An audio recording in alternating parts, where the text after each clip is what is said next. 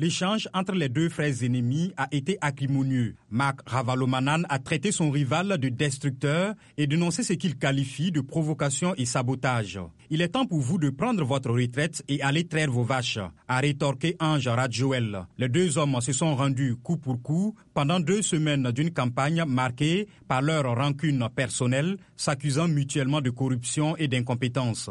Ils ont sillonné le pays pour tenter de convaincre les nombreux indécis. Dans le sud, en pleine crise alimentaire, des partisans d'Ange Radjoel ont offert à la population du riz et de l'huile à prix réduit. Samedi, Marc Ravalomanan a dévoilé le kit qu'il va offrir à tous les écoliers du pays en cas de victoire. Élu chef de l'État en 2002, M. Ravalomanan a été contraint à la démission sept ans plus tard par une série de manifestations soutenues par M. Radjoel. À l'époque maire de la capitale, Radjoel a été installé par l'armée à la tête de la transition. Les deux rivaux ont été interdits de se présenter à l'élection de 2013 dans le cadre d'un accord de paix pour mettre fin aux crises à répétition. Pour chacun des deux candidats, le second tour mercredi sera l'occasion de prendre sa revanche.